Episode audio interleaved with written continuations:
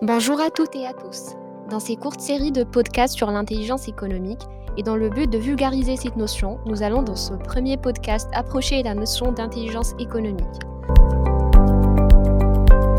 Dans le cadre de la mondialisation et l'accroissement des marchés disponibles, mais aussi des concurrents peu importe la taille de l'entreprise ou organisation, il devient primordial de savoir ce qui se fait ailleurs pour ainsi mieux cerner les menaces qui pèsent sur son domaine ou sur son activité, mais aussi d'être capable de cerner les opportunités commerciales, technologiques, diplomatiques le plus rapidement et le plus fidèlement possible afin de les saisir au mieux. L'intelligence économique se propose alors de répondre à cette problématique. Pendant longtemps, ce concept était utilisé uniquement par les États et les grands groupes puissants, mais les avancées techniques en informatique et en communication ont rendu l'utilisation de l'intelligence économique accessible à toutes les organisations et entreprises. Maintenant, je vais vous laisser avec mon invité qui va vous expliquer la notion de l'intelligence économique. Bonjour. Bonjour, merci de me recevoir.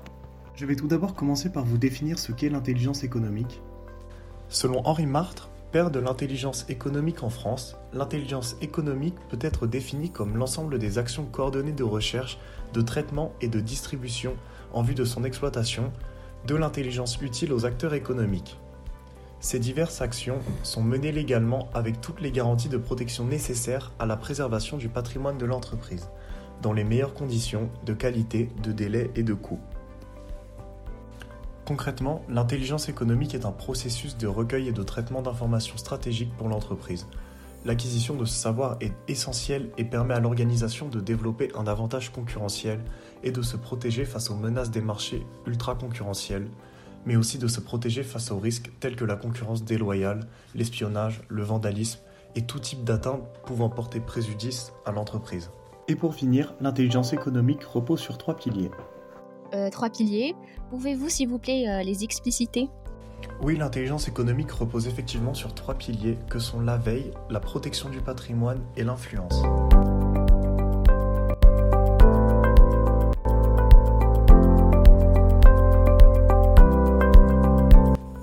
le premier pilier est d'abord celui de la veille. La veille, c'est un processus qui consiste à surveiller l'information pour repérer des enjeux.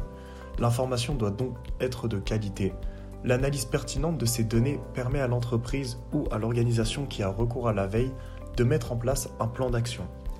La veille est stratégique quand elle adopte une dimension offensive. La veille permet de plus d'anticiper les problèmes avant de les subir de pleine face.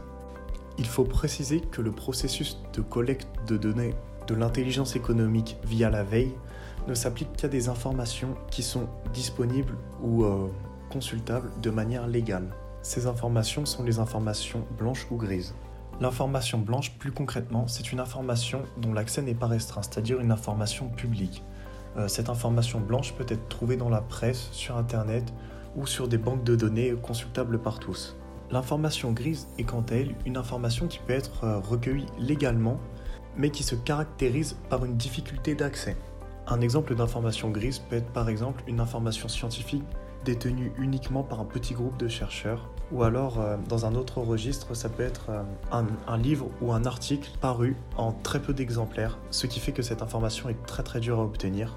C'est pour ça qu'elle est classée dans euh, la catégorie d'intelligence grise. Il est très important aussi de préciser que la collecte d'informations noires ne rentre pas en compte dans le processus d'intelligence économique. L'information noire, c'est concrètement une information fermée et secrète qui est protégée par la loi, des contrats ou par des textes juridiques. cette information est hautement sécurisée et si on y a accès sans autorisation, on peut s'exposer à des poursuites judiciaires ou l'entreprise peut s'exposer à des poursuites judiciaires.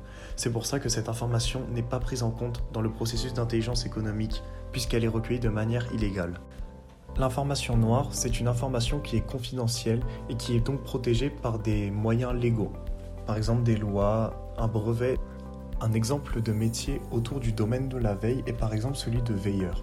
Le veilleur en fait assure le développement de l'activité que l'on peut qualifier d'études et veille technologique et concurrentielle au sein de sa direction, par la prospection technico-commerciale auprès des entreprises, la réalisation de diagnostics, l'analyse des besoins et toute autre forme de prestation qui permet de recueillir des données intéressantes et de qualité pour l'entreprise.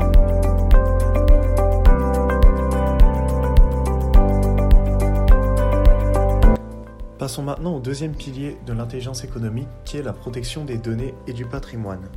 Cette protection s'applique à tout type de données, donc par exemple les données recueillies par la veille que l'entreprise a besoin de protéger, mais ça peut être aussi son patrimoine, c'est-à-dire ses brevets, pour ne pas qu'ils puissent tomber euh, entre les mains d'un concurrent. Je vais vous donner maintenant un exemple qui va vous permettre de comprendre l'importance de la protection du patrimoine. Je vais présenter le cas de l'entreprise Sofedit en France. Sofedit, c'est une entreprise qui a édité plusieurs brevets euh, sur la solidité des armatures des voitures. Sofedit bénéficiait jusqu'en 2010 euh, de subventions de la part de l'État français, mais en 2010, ces subventions cessent, ce qui pousse euh, le groupe allemand ThyssenKrupp, qui possédait Sofedit, à mettre en vente cette partie de l'entreprise. Or, au même moment, le constructeur automobile chinois Geely rate son crash test, ce qui lui ferme les portes du marché européen. Pour pouvoir pénétrer ce marché, l'État chinois va charger une entreprise de sidérurgie chinoise de racheter Sofedit afin de pouvoir réussir les crash tests pour que les entreprises chinoises puissent pénétrer le marché européen. Cependant, cette manœuvre va être repérée grâce à la veille, ce qui va inciter les constructeurs européens à formuler une offre de rachat afin que l'industrie automobile chinoise ne puisse pas pénétrer le marché. C'est finalement le groupe espagnol Gestamp qui rachète l'entreprise.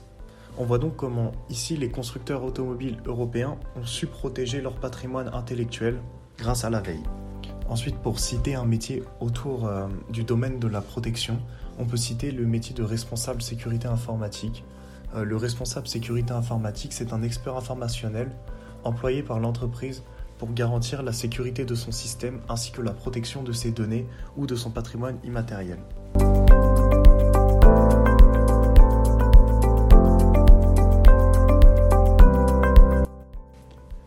Passons maintenant au dernier pilier, qui est le pilier de l'influence. L'influence, c'est la capacité qu'a une organisation à agir sur les perceptions de l'opinion publique ou d'interlocuteurs en vue d'orienter leurs décisions dans le sens souhaité. Un exemple précis de l'application de l'influence par les entreprises, euh, c'est par exemple le lobbying. Le lobbying, c'est une stratégie menée par des entreprises d'un même secteur d'activité professionnelle euh, et qui cherchent à défendre ses propres intérêts auprès des décideurs politiques. Cette action est souvent discrète et se fait en coulisses. Donc je vais vous présenter un exemple de lobbying. Euh, c'est euh, le lobbying qu'a mené l'association UFC Que Choisir auprès des parlementaires français afin de prendre des mesures concrètes contre l'obésité chez les plus jeunes. Ce lobbying peut être considéré comme réussi puisqu'il a directement impacté l'article 30 de la loi santé publique. Cet article stipule mot pour mot que les distributeurs automatiques de boissons et de produits alimentaires payants et accessibles aux élèves sont interdits dans les établissements scolaires à compter du 1er septembre 2005. Il est important de noter que cet article n'était pas présent dans le projet de base de la loi, mais qu'il a été rajouté suite à cette action de lobbying de l'association UFC Que Choisir. Et donc pour vous donner un exemple de métier autour de ce pôle qui est le pôle de l'influence, il y a bien évidemment le métier de lobbyiste. Le lobbyiste étant une personne physique ou morale capable de proposer et de conduire des actions d'influence ou de contre-influence en vue d'un but précis et ciblé. Le plus souvent, c'est lorsqu'il s'agit de l'entrée en vigueur d'une norme qui affecte l'activité de l'entité pour laquelle il a été missionné. En fait, il s'agit de présenter des, intérêts particuliers auprès du décideur public, quelle que soit sa forme, que ce soit un parlement, une collectivité, un ministère ou même une agence gouvernementale.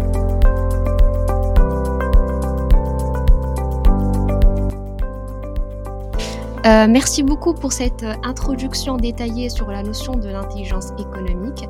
Euh, le prochain podcast portera sur la notion de la veille dans le cadre de l'intelligence économique. Merci pour votre écoute